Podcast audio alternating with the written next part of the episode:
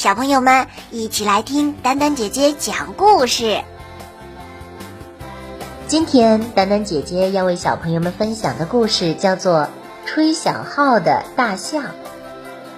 这个故事是由马克思·维尔修斯创作的，蒋佳慧翻译。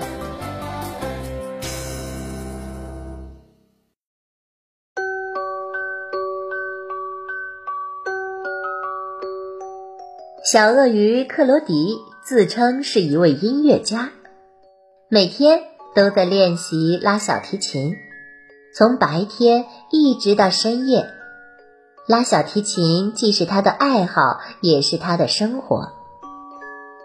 大象就住在克罗迪的隔壁，在他看来，这可不是一件有趣的事，因为克罗迪每天一遍又一遍地拉着同一首曲子。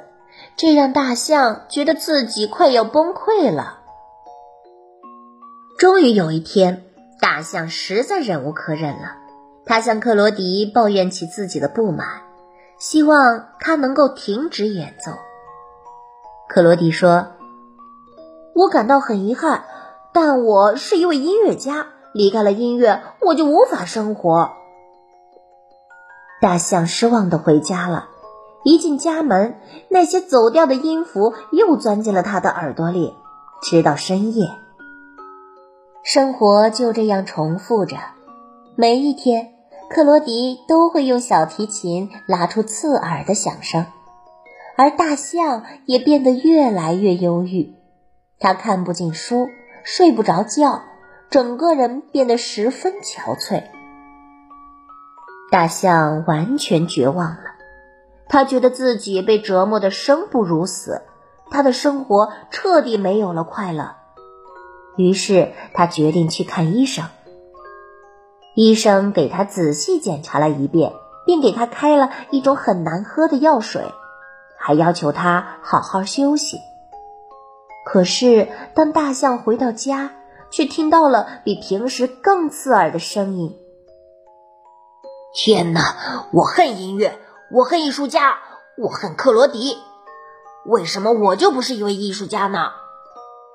这时他灵机一动，也许我也能成为一位音乐家呢。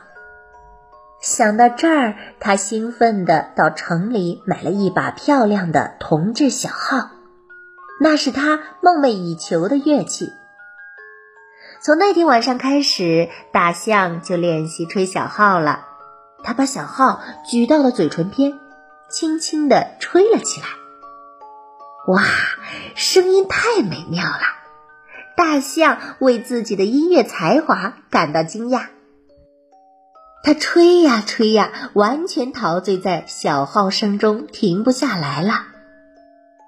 小鳄鱼克罗迪正在钻研莫扎特的一首奏鸣曲，突然从隔壁传来了一阵可怕的吹奏声。令他大吃一惊，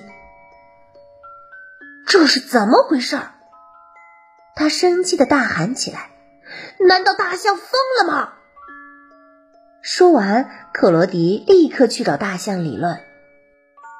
克罗迪愤怒的吼道：“你能不能停止发出噪音？我都没法学习了。”但是大象非常平静，他心平气和的说：“亲爱的朋友。”我感到很遗憾，但我也是一位音乐家。如果没有了小号，我会变得很不快乐。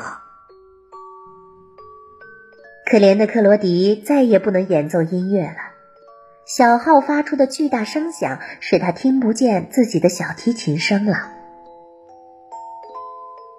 与此相反，大象感到愉快极了，小号彻底改变了他的生活。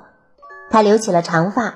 穿上了色彩鲜艳的衣服，尽情享受着音乐带给他的乐趣。这时的克罗迪却感到非常痛苦，他想尽一切办法制出更大的声响，试图盖过大象发出的噪音。但是大象却吹得更大声了，两个邻居都让对方的生活变得苦不堪言。有一天，小鳄鱼克罗迪再也忍受不了了，他抓起电钻在墙上猛钻。轰隆隆的钻墙声实在太刺耳了，大象被震得向后倒去。克罗迪实在是欺人太甚了。很快，大象从仓库里找来了锤子，他用尽全力砸向墙壁，一下接着一下，墙壁再也承受不住这么大的力量，轰然倒塌了。两位音乐家面对面的站着，目瞪口呆。大象结结巴巴地说：“呃，这……”呃，这这不是我的本意。呃，你你愿意喝杯茶吗？克罗迪没有拒绝。两位音乐家坐在一起喝茶聊天，谈着他们对音乐的热爱。大象提议：“我们为什么不一起演奏呢？”这真是个好主意。